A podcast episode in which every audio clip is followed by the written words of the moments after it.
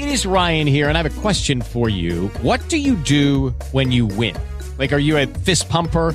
a woohooer, a hand clapper, a high fiver. I kind of like the high five, but if you want to hone in on those winning moves, check out Chumba Casino. At ChumbaCasino.com, choose from hundreds of social casino style games for your chance to redeem serious cash prizes. There are new game releases weekly, plus free daily bonuses. So don't wait. Start having the most fun ever at ChumbaCasino.com. No purchase necessary. VGW. Void were prohibited by law. See terms and conditions. 18 plus.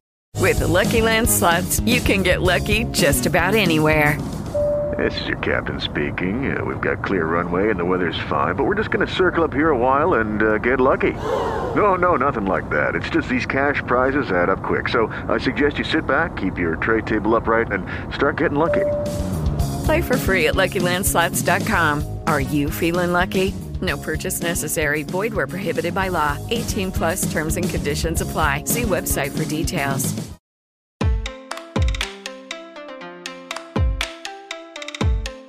Milhões de pessoas ao redor do mundo são discriminadas e muitas vezes sofrem agressões por expressarem sua identidade de gênero ou orientação sexual. Segundo o relatório Jogo Aberto de 2016 da Unesco, cerca de 85% dos estudantes LGBTQIAP+ nos Estados Unidos vivenciam algum tipo de violência homofóbica ou transfóbica na escola. No Brasil, casos de violência como o de Roberta Nascimento da Silva, travesti sem teto que foi queimada viva enquanto dormia em Recife, em junho deste ano, são recorrentes. Essa realidade evidencia o preconceito existente contra a comunidade LGBTQIAP+, que precisa ter os seus direitos reconhecidos e a sua dignidade respeitada. Mas você sabe o que são esses direitos LGBTQIAP+, e qual a sua importância para a sociedade? É isso que vamos te explicar no episódio de hoje, com a ajuda do Lucas Henrique de Lúcia Gaspar, advogado de contencioso e arbitragem no Matos Filho Advogados.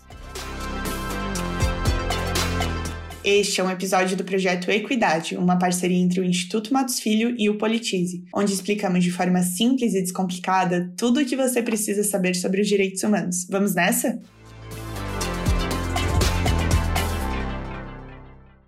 Olá, Lucas, muito obrigada por participar do episódio de hoje. Tudo bem, Fraia? Eu que agradeço, na verdade, pela oportunidade. É uma honra para mim estar aqui presente. Bom, Lucas, antes de a gente falar sobre esses direitos, eu gostaria que você nos explicasse alguns conceitos básicos. Por exemplo, o que quer dizer a sigla LGBTQIAP+.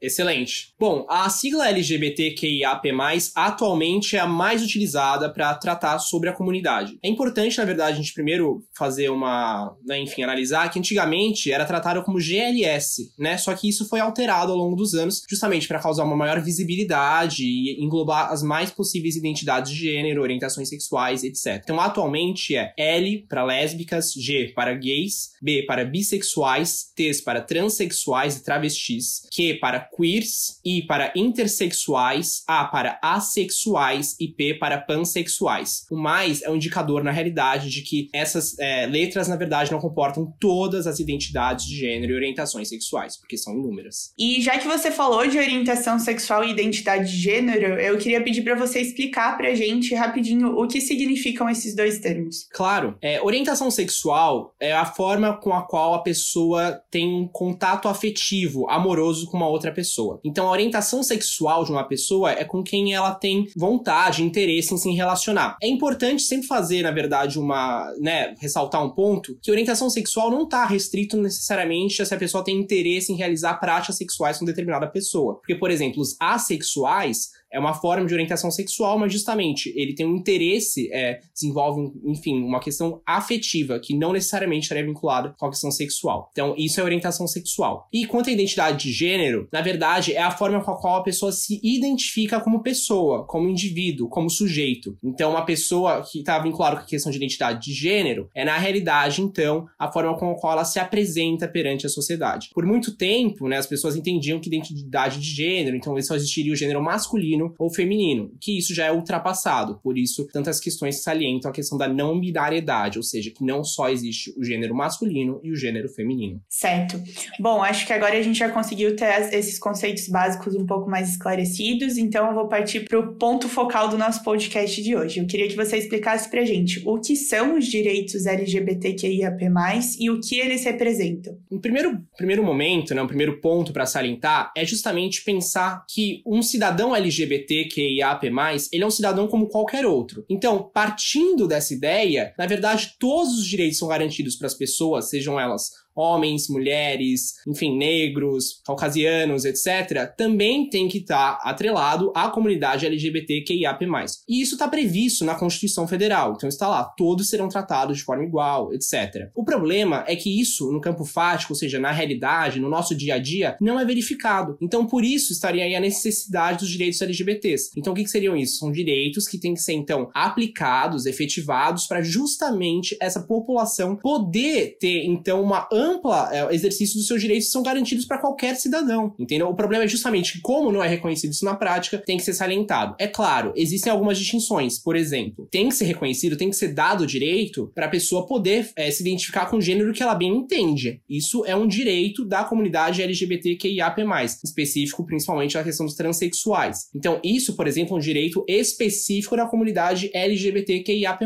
Só que ele, na verdade, ele tá né, é, inserido dentro dos direitos direitos fundamentais, da própria direito do cidadão poder se identificar da forma que ele bem entende. É um direito à liberdade, liberdade de expressão, enfim, até a própria questão de cirurgia para readequação da genitália, não de gênero, né? Porque o gênero independe da genitália, mas a readequação da genitália em si é também é uma questão específica à comunidade LGBTQIAP+, mas que também está corroborado, né? Está inserido dentro desses direitos de uma forma geral de toda a comunidade, né? Então, outra questão, por exemplo, muito interessante para pensar os direitos LGBTs é, por exemplo, o casamento. O casamento, ele é um direito para qualquer cidadão. O problema é que por muito tempo ele foi vedado, inclusive em outros países, ele ainda é vedado. Então, justamente, existem pautas, existem movimentos que salientam a necessidade de que também para a comunidade LGBTQIAP+, seja garantido o casamento, entendeu? Então, justamente isso seria, na verdade, os direitos LGBTs. Eles são, na realidade, é, direitos como quaisquer outros, só que é, como a, a comunidade LGBT não teria uma representatividade, seja por conta, enfim, a questão do próprio nosso dia a dia, por isso tem pautas muito fortes para reiterar que sim, tem que ser garantido todos os direitos, como quaisquer outros cidadãos possuem. Lucas, você comentou que em alguns países do mundo o casamento entre a comunidade LGBTQIAP+, ainda é vedado, então eu queria aprofundar um pouco nisso e te perguntar como que esses direitos são reconhecidos ao redor do mundo? Existe muita divergência entre os países em relação a isso? Em relação a essas questões de representatividade, como esses direitos são reconhecidos ao redor do mundo, é importante salientar que, na verdade, tem uma discrepância muito grande entre diversos países. Então, por exemplo, no Brasil, não tem uma lei específica que autorize o casamento entre pessoas do mesmo gênero, mas o judiciário, ele autorizou. Então, ele fez uma interpretação, né, enfim, da lei de uma forma mais abrangente, entendeu? Não, é autorizar o casamento, não importa que seja para pessoas do mesmo gênero, isso também tem que ser autorizado. E aí partiu, então, de uma iniciativa do judiciário para autorizar isso. Mas perceba, por exemplo, que o legislativo, então o Congresso, ele não criou essa lei, não existe em tese. Foi uma interpretação do próprio judiciário. Então, né, foi uma questão dos próprios ministros deliberando sobre essa questão. E por que é interessante fazer essa análise? Porque não só no Brasil não existe uma lei, né, mas infelizmente no Brasil é reconhecido esse direito ao casamento entre pessoas do mesmo gênero, mas por exemplo, na Itália, que é um país da Europa, enfim, de muitos e muitos anos, ainda não é garantido o casamento entre pessoas do mesmo gênero. Lá só é autorizado, por exemplo, a união civil civil, que é sim uma questão que muito se assemelha com o casamento, mas não é igual. Até por lá, por exemplo, tem diversas questões que os casais não poderiam ter os mesmos benefícios se fossem, por exemplo, casados. E agora, é, né, partindo, na verdade, para uma questão ainda mais preocupante, é o fato de que em muitos países é crime você ser integrante da comunidade LGBTQIAP+. Então, por exemplo, atualmente existe Chechênia, que na realidade existem campos de concentração em que são enviados pessoas que se identificam como LGBTQIA IAP+, para esses campos. E até saiu um documentário muito interessante que se chama Bem-vindo à Chechênia, é excelente, e eles tratam justamente dessa questão de que o governo está criando então um incentivo, instigando que próprios familiares denunciem e relatem que integrantes da família seriam membros da comunidade para serem enviados para esse campo, enfim, de concentração. Então é muito preocupante, né? Além disso, de Chechênia também tem milhares de países em que só o fato de você se identificar como LGBTQIAP+, você pode ser condenado à morte. Porque só faltariam em questões não vinculadas, por exemplo, a liberdade de expressão, a liberdade de você ser quem você bem entender. Perfeito, realmente tem muita divergência dependendo do país que a gente está falando. E para encerrar, antes de a gente ir para o nosso ping-pong, eu queria pedir para você falar, na sua opinião, qual a importância dos direitos LGBT, tanto para a proteção da própria comunidade quanto para toda a sociedade. Os direitos LGBTQIAP+, são, assim, essenciais para conseguir entender a sociedade como uma sociedade de todos, e não só de alguns, certo? Por exemplo, é muito importante a gente pensar que o Brasil, ele é o país que mais mata transexuais no mundo. E isso vem acontecendo todos os anos. Saiu o último relatório da Transgender Europe, nós somos o país que mais matou transexuais, com um triplo. Então, nós somos o segundo colocado, tem três vezes a menos do que a gente. Então, assim, é surreal. É, isso aconteceu esse ano, aconteceu no ano passado, aconteceu no ano retrasado. Então, é um, um indício de que algo precisa ser feito. Os direitos, eh, eles não, não bastam que eles existam, eles precisam realmente serem efetivados. Então, eles precisam estar aplicados no nosso dia a dia. Então, essa é a maior importância dos direitos LGBTQIAP+.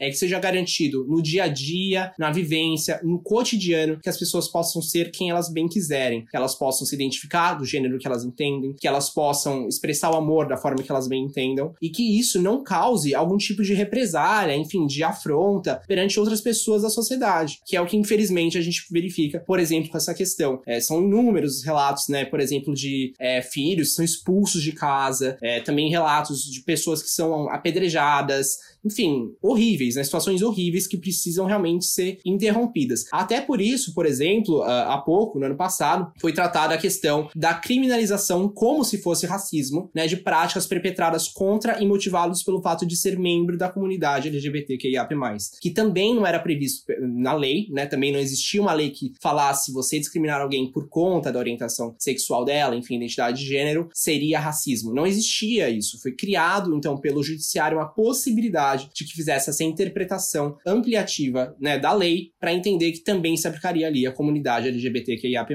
Então é extremamente importante para justamente poder trazer uma sociedade mais justa e igualitária para todos. Bom, Lucas, agora a gente vai para o nosso ping-pong do Equidade. Como que vai funcionar esse ping-pong? Eu vou falar algumas palavras ou termos e eu vou pedir para você, em poucas palavras, me dizer o que eles significam, na sua opinião, para os direitos LGBTQIAP+. Pode ser? Combinado. Perfeito. Então, o primeiro termo é expressão de gênero. É a forma como você se identifica perante a sociedade. Discriminação por orientação sexual é uma conduta preconceituosa praticada por conta da orientação sexual da pessoa. É igualdade. Igualdade está vinculada a tratar todos iguais, de forma equânime. E por último, direitos humanos. Direitos humanos são os direitos mais básicos, mais fundamentais para você viver no seu cotidiano. Muito, muito obrigada, Lucas. Eu tenho certeza que ficou muito mais claro o que são os direitos LGBTQIAP+, qual a importância deles para todo mundo que está ouvindo a gente nesse momento, assim como ficou bem mais claro para mim. Então eu queria te agradecer muito mesmo pela participação no episódio de hoje, que é o episódio de abertura do tema. Fraia, eu só tenho a agradecer pela oportunidade. Esse projeto de vocês é realmente incrível e foi uma honra estar aqui. Agradeço mais uma vez esse convite.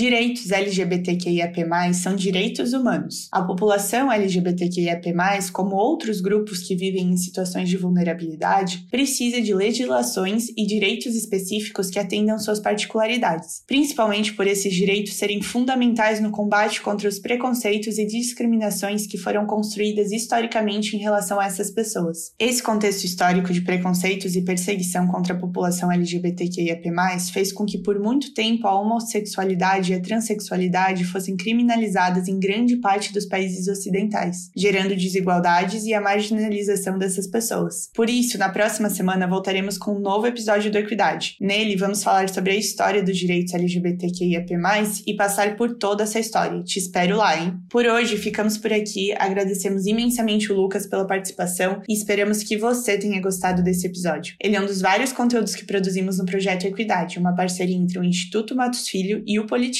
Além desse podcast, você também pode conferir os nossos conteúdos em formato de texto e de vídeo. Acesse a página do projeto no portal do Politize e confira tudo o que você precisa saber sobre os direitos humanos. Até semana que vem!